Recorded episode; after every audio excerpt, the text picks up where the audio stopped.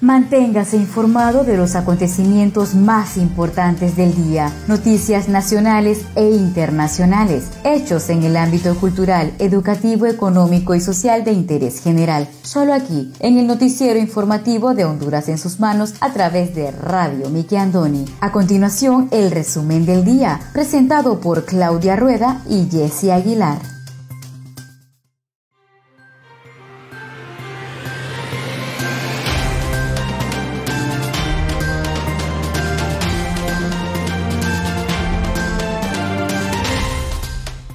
Muy buenas tardes, sean todos bienvenidos a una edición más de su noticiero informativo Honduras en sus manos, a través de Radio TV Miki Andoni Siglo XX. Les saluda su fiel servidora Wendy Aguilar desde San Pedro Sula Cortés, agradecida con Dios por la oportunidad que nos da de compartir con cada uno de ustedes las noticias más importantes que trascienden a nivel nacional. Hoy tenemos día miércoles 2 de junio del año 2021. Me acompaña Claudia Rueda desde la capital de Honduras.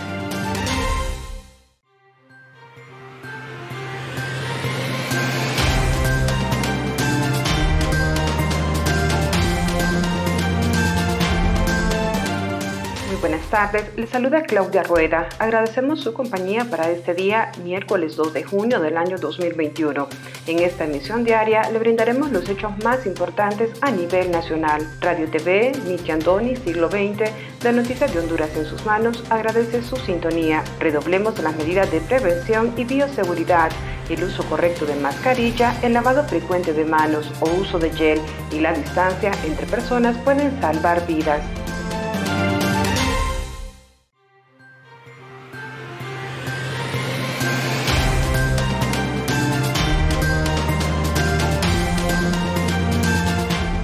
Estos son los titulares de hoy.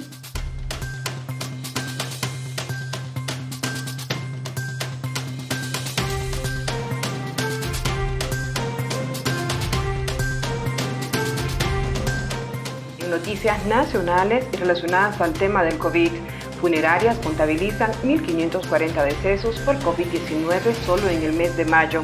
En otras noticias y siempre a nivel nacional, Empleados de Hondutel exigen al gobierno plan de recuperación de la empresa estatal. 1.416 millones costarán las elecciones generales según finanzas. Iniciativa privada recomienda revisar impuesto que obtiene el gobierno por galón de combustible. Denuncian corte masivo de árboles en la capital. También le brindaremos el estado del tiempo válido para este miércoles 2 de junio y el artículo del día. Nuestro espíritu de destrucción y ruina es inconmensurable. Artículo del arquitecto Fernando Pineda Ugarte, que en paz descanse.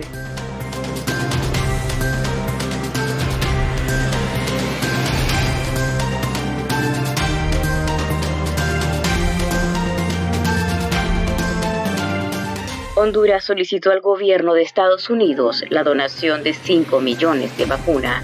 En este mes de junio, Tegucigalpa tendrá un pico más alto por COVID-19, advierte el doctor Carlos Umaña. Aeropuerto Internacional de Miami proporciona vacunas Johnson Johnson a mayores de 18 años. Para reactivar el turismo, Valle de Ángeles, Santa Lucía y Cantarranas inician vacunación. Gobierno invertirá 200 millones de dólares en mejoramiento de carreteras Santa Rosa de Copán a Ocotepeque. Todo esto y más a continuación.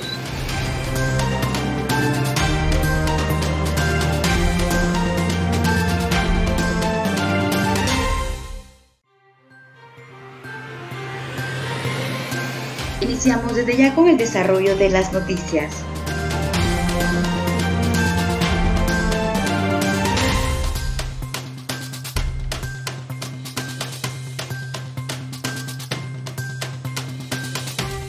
Funerarias contabilizaron 1.540 decesos por COVID-19 solo en el mes de mayo. El secretario de la Asociación de la Industria Funeraria de Honduras, Jesús Morán, informó que desde agrupación reportan el deceso de 1.540 personas a causa del COVID-19 en el mes de mayo y se avisora que el mes de junio tendrá un panorama desalentador en cuanto a las muertes por la enfermedad. El representante del sector funerario también lamentó la poca cantidad de vacunas contra el COVID-19 que el país ha adquirido. Morán argumentó que mientras no haya una vacunación masiva se continuarán con las mismas estadísticas. El dirigente solicitó ser inmunizado en la próxima jornada de vacunación. de parte de la Secretaría de Salud, CESAL. También dijo que es totalmente justificable su petición, ya que son ellos quienes trabajan con los cadáveres de pacientes que perdieron la batalla contra dicha enfermedad. Los departamentos con mayor letalidad son Francisco Morazán, Olancho, Choluteca, Comayagua, La Paz, Santa Bárbara, Lloro, Atlántida y Cortés. Morán estimó que los decesos en estos departamentos han sido alarmantes porque van hacia el alza, aunque se trata de territorios pequeños como el departamento de La Paz en el centro del país. La industria funeraria se ha convertido en una información alternativa a la proporcionada por el gobierno en cuanto a las cifras de personas fallecidas por coronavirus, porque siempre contrastan con las cifras oficiales.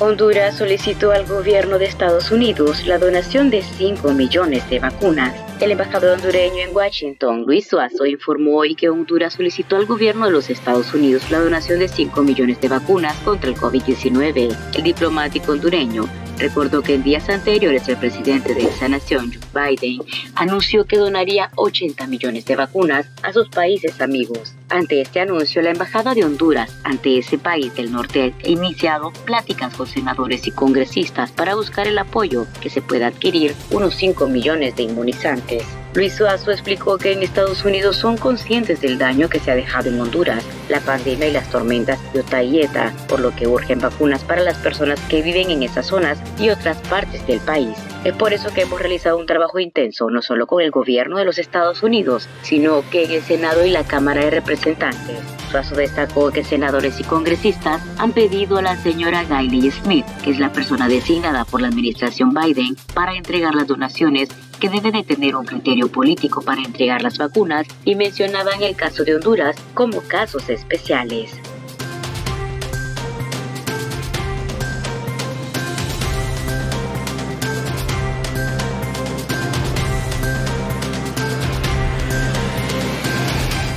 Empleados de Hondutel exigen al gobierno plan de recuperación de la empresa estatal los empleados de la empresa hondureña de telecomunicaciones Hondutel iniciaron este martes asambleas informativas a nivel nacional para exigir al gobierno un plan de recuperación de la empresa.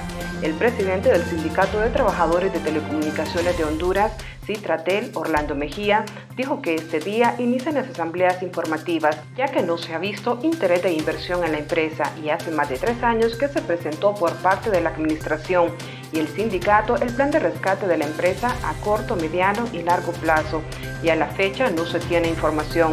Lamentó que se mira que están haciendo convenios con empresas extranjeras para poder venir a conectar el país, teniendo una empresa como Hondutel que puede conectar todo el país más barato y por eso iniciamos con asambleas informativas hasta lograr parar la empresa en su totalidad para que nos respondan qué va a pasar con Hondutel. En Tegucigalpa vamos a empresa en Miraflores y mañana es en todo el país, exigiendo la inversión para la empresa que Conatel juega un rol importante como debe ser.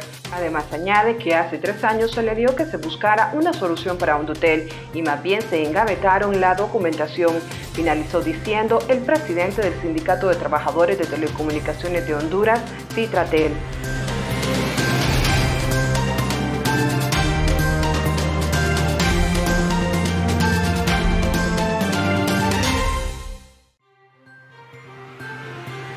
En este mes de junio, Tegucigalpa tendrá el pico más alto por COVID-19, advierte el doctor Carlos Umaña. El doctor Carlos Umaña indicó que la situación en los diferentes hospitales de la zona norte es estable en las salas COVID-19 de adultos, pero existe mucha preocupación debido a que se está presentando un aumento de casos positivos en la población infantil. El galeno brindó declaraciones para Estéreo Noticias Matutino y ahí mencionó que la situación hospitalaria es estable con un 50% de adultos, no obstante, estamos teniendo aumentos en casos de niños, lo cual es preocupante. Algo que existe la imperiosa necesidad de vacunar a los mayores de 12 años, ya que las variantes están prefiriendo la población pediátrica. De igual manera, añadió que la semana pasada se identificaron tres variantes, las que son más propensas a infectar a cierta población. Ayer hubo una cesárea con una muchacha joven de 30 años, con el 50% de sus pulmones dañados. El virus ya no selecciona a mayores de edad, por tanto aseguró que en junio se observará una mejoría en el Valle de Sula y Tegucigalpa tendrá su pico más alto a mediados del mes.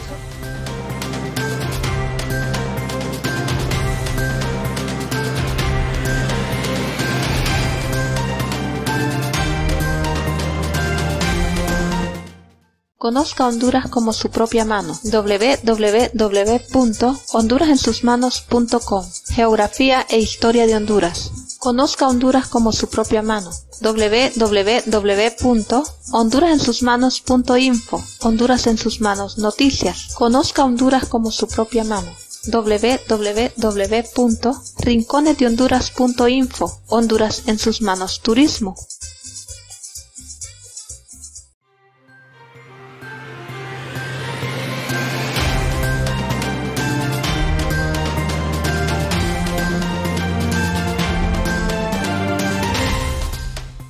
Gracias por continuar con nosotros en su noticiero informativo Honduras en sus manos a través de Radio TV Miki Andoni Siglo XX. Seguimos con el segundo bloque de noticias.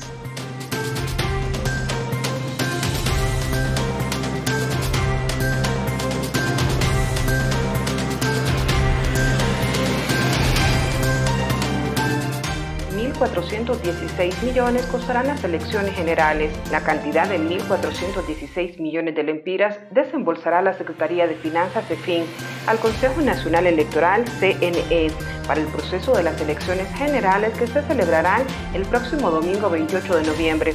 Así lo anunció la viceministra de Presupuesto de esa cartera gubernamental, Roxana Rodríguez.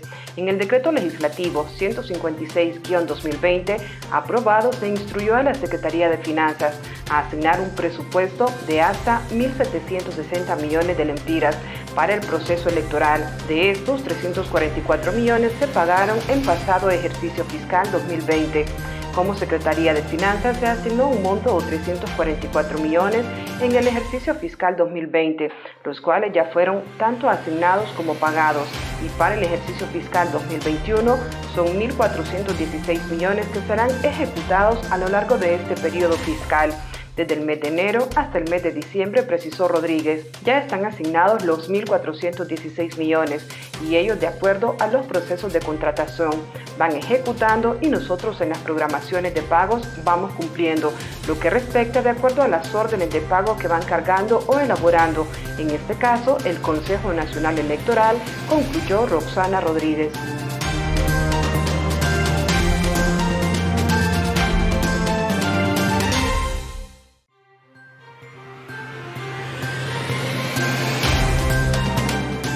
Aeropuerto Internacional de Miami proporciona vacunas Johnson Johnson a mayores de 18 años de edad. Un centro de vacunación COVID-19 con apoyo federal en el Aeropuerto Internacional de Miami por parte del equipo de manejo de incidentes de la región 7 está proporcionando vacunas Johnson Johnson COVID-19 de una dosis gratuita a todas las personas mayores de 18 años todos los días hasta el 18 de junio a partir de las 7 de la mañana hasta las 6 de la tarde, excepto el 31 de mayo y del 8 al 9 de junio. Se aceptan visitas sin cita previa o sin necesidad de registrarse previamente. El sitio de vacunación se encuentra en el auditorio del cuarto piso arriba de la puerta 1. En respuesta al aviso de salud pública del estado de Florida, los sitios de vacunación respaldados por el estado y el gobierno federal ya no requieren que las personas proporcionen prueba de residencia para recibir una vacuna.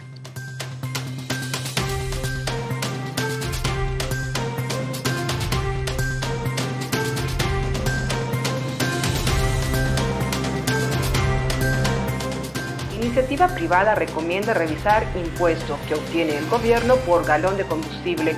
La iniciativa privada recomienda revisar hacia la baja el cobro de impuestos que obtiene el gobierno por el galón de combustible, manifestó este martes el director ejecutivo de la Cámara de Comercio e Industria de Tegucigalpa, Rafael Medina. Se deben revisar los impuestos, hay que ahorrar en los combustibles y en el consumo de los mismos porque recordemos que en el caso de los impuestos hay dos variables importantes, que son la tasa impositiva y el precio en el mercado internacional, que ese no lo manejamos, dijo inicialmente Medina. En ese sentido, el empresario señaló que el gobierno obtiene al menos 30 lempiras por el impuesto al galón de gasolina. Tenemos un impuesto que es aproximadamente de un promedio de 30 lempiras por galón, no importa el precio que sea.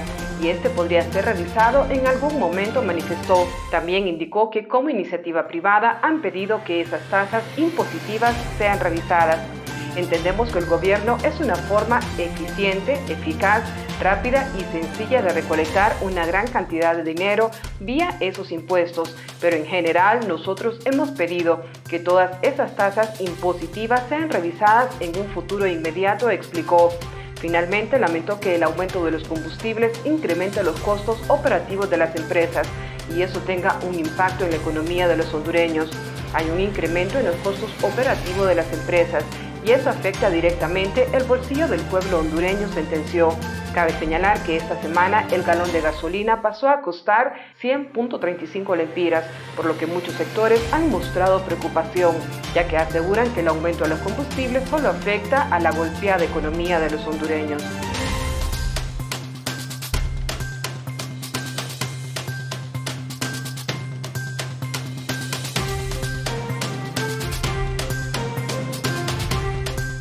Para reactivar el turismo, Valle de Ángeles, Santa Lucía y Cantarranas inician proceso de vacunación. Con el objetivo de reactivar la economía, ya que su actividad principal es el turismo, los municipios del Valle de Ángeles, Cantarranas y Santa Lucía comenzaron el proceso de vacunación de la población. Así lo informó este martes la coordinadora de la red de salud en Valle de Ángeles, Brenda Salgado, quien dijo en esta primera jornada se terminará de atender a los adultos mayores de 70 años. Sin embargo, Salgado manifestó que la prioridad es reactivar el turismo turismo en esas zonas. Por esa razón, incluirán en la jornada personas de hoteles, restaurantes, comercios, vendedores ambulantes y transportistas.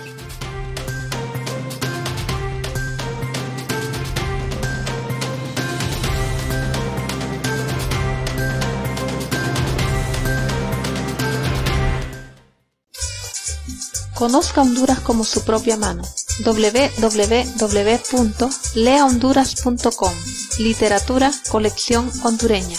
Gramática, ortografía y sus reglas. Para sus tareas y más. www.escribelocorrecto.com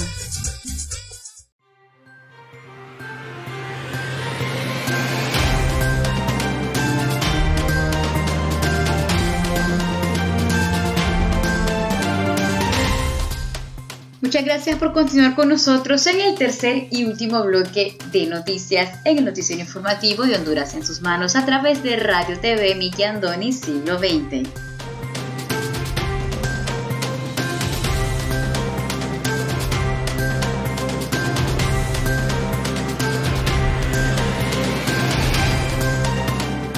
Denuncian corte masivo de árboles en la capital la Administración Municipal del Distrito Central dice que serán replantados. En los últimos días han circulado varias imágenes y con ellas denuncias del corte de varios árboles en sectores de la capital hondureña de Ucigalpa. Autoridades alegan que se cortan estos árboles para cumplir con las obras y proyectos de infraestructura que se tienen programados en la capital. Sin embargo, la población no reacciona de forma positiva al ver las calles y medianas cada vez más deforestadas. El pasado 30 de mayo se conmemoró en Honduras el Día Nacional del Árbol y fue específicamente en esa fecha donde surgieron gran parte de las denuncias ciudadanas de tala en la capital.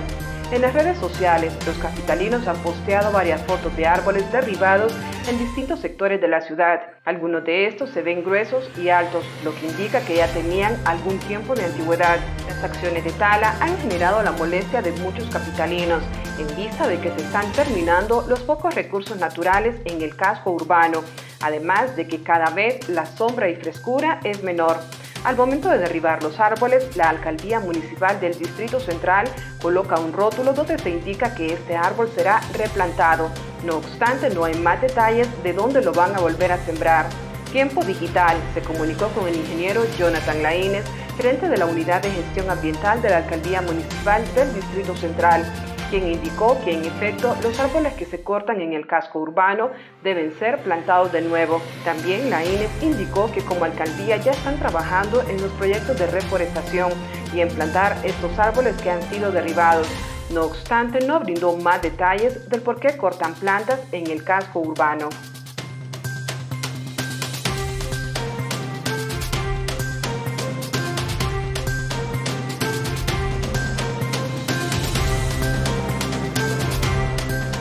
Gobierno invertirá 200 millones de dólares en mejoramiento de carretera Santa Rosa de Copán Occidente. El presidente anunció que se ha llegado a un compromiso con el Banco Centroamericano de Integración Económica para obtener 200 millones de dólares que se invertirán en la reparación de la carretera en la Santa Rosa de Copán, que conduce al departamento de Ocotepeque. El presidente explicó que los fondos para la reconstrucción de la carretera saldrán del Banco Centroamericano de Integración Económica, debido a que fue esta institución la que realizó los estudios de dicho eje carretero. El jefe del Ejecutivo expresó que de esta forma su administración habrá dejado un pequeño grano de arena en lo que significa el avance del occidente del país para que sea continuado por el siguiente gobierno.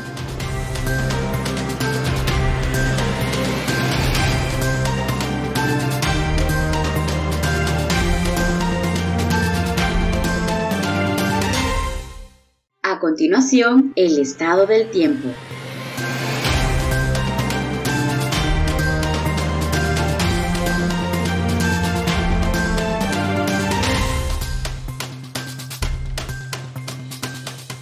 Pronóstico del tiempo válido para este miércoles 2 de junio. Para este miércoles, condiciones de lluvia y chubascos débiles para la mayor parte del territorio nacional, generadas por el ingreso de humedad del Mar Caribe hacia el país, con mayores acumulados y probable actividad eléctrica para algunos sectores de los departamentos de las regiones nororiental, sur y suroccidente. Esta noche tendremos fase lunar, cuarto menguante. El oleaje en el litoral caribe será de 1 a 3 pies y en el Golfo de Fonseca de 2 a 4 pies.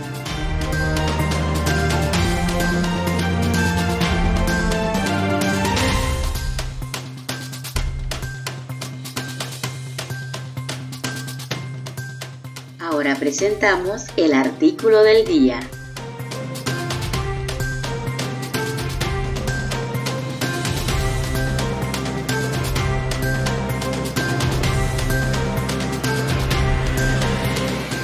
El artículo del día por el literato Fernando Pineda Ugarte, que en paz descanse. Nuestro espíritu de destrucción y ruina es inconmensurable. Fácilmente podemos llegar a la autodestrucción. He tratado de analizar las causas de nuestra actitud. Solo se me viene a la cabeza la falta de amor patrio. Podría también aludirse a la mala educación, al mal ejemplo que nos dan los de arriba, adueñándose como aves de rapiña del caudal público. No sé pero en mis andanzas por todas nuestras calles he visto con tristeza todos los rótulos luminosos hechos pedazos o por lo menos con una pedrada, los bonitos depósitos para pequeñas basuras que colocaron los miembros de la Cámara Junior de Tegucigalpa en sitios estratégicos con la ayuda de los bancos y casas comerciales que lograron siempre imponer sus anuncios destruidos, casi en su totalidad.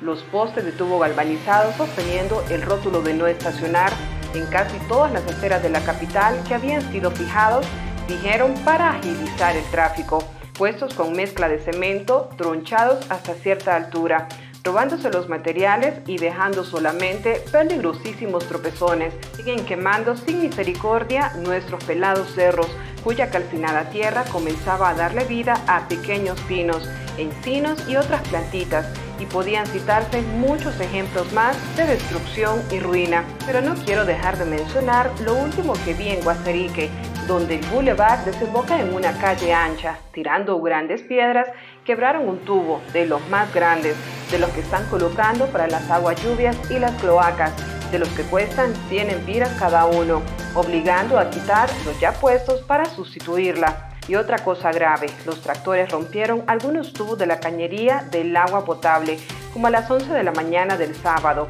y allí dejaron el agua derramándose, impidiendo que llegaran a las casas de ese barrio. ¿Y a quién le importa nada? Para leer más artículos del literato Fernando Pineda Ugarte, te invitamos a visitar nuestra página Lea Honduras.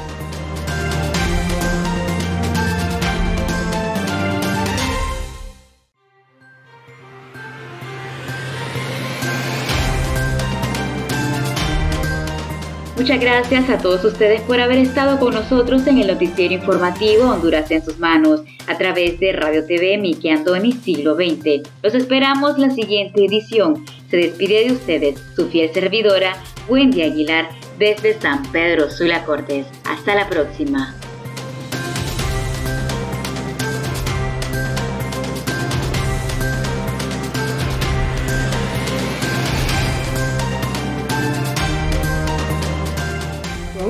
Haber compartido las noticias más importantes del día a través de Radio TV Nicky Andoni Siglo XX para Noticias de Honduras en sus manos. Si desea dejarnos algún comentario, puede buscarnos en Facebook como Radio TV Nicky Andoni Siglo XX. Nos gustaría leer sus comentarios y saber de dónde nos escuchas. Agradecemos su atención. Tengan todos y todas buenas tardes.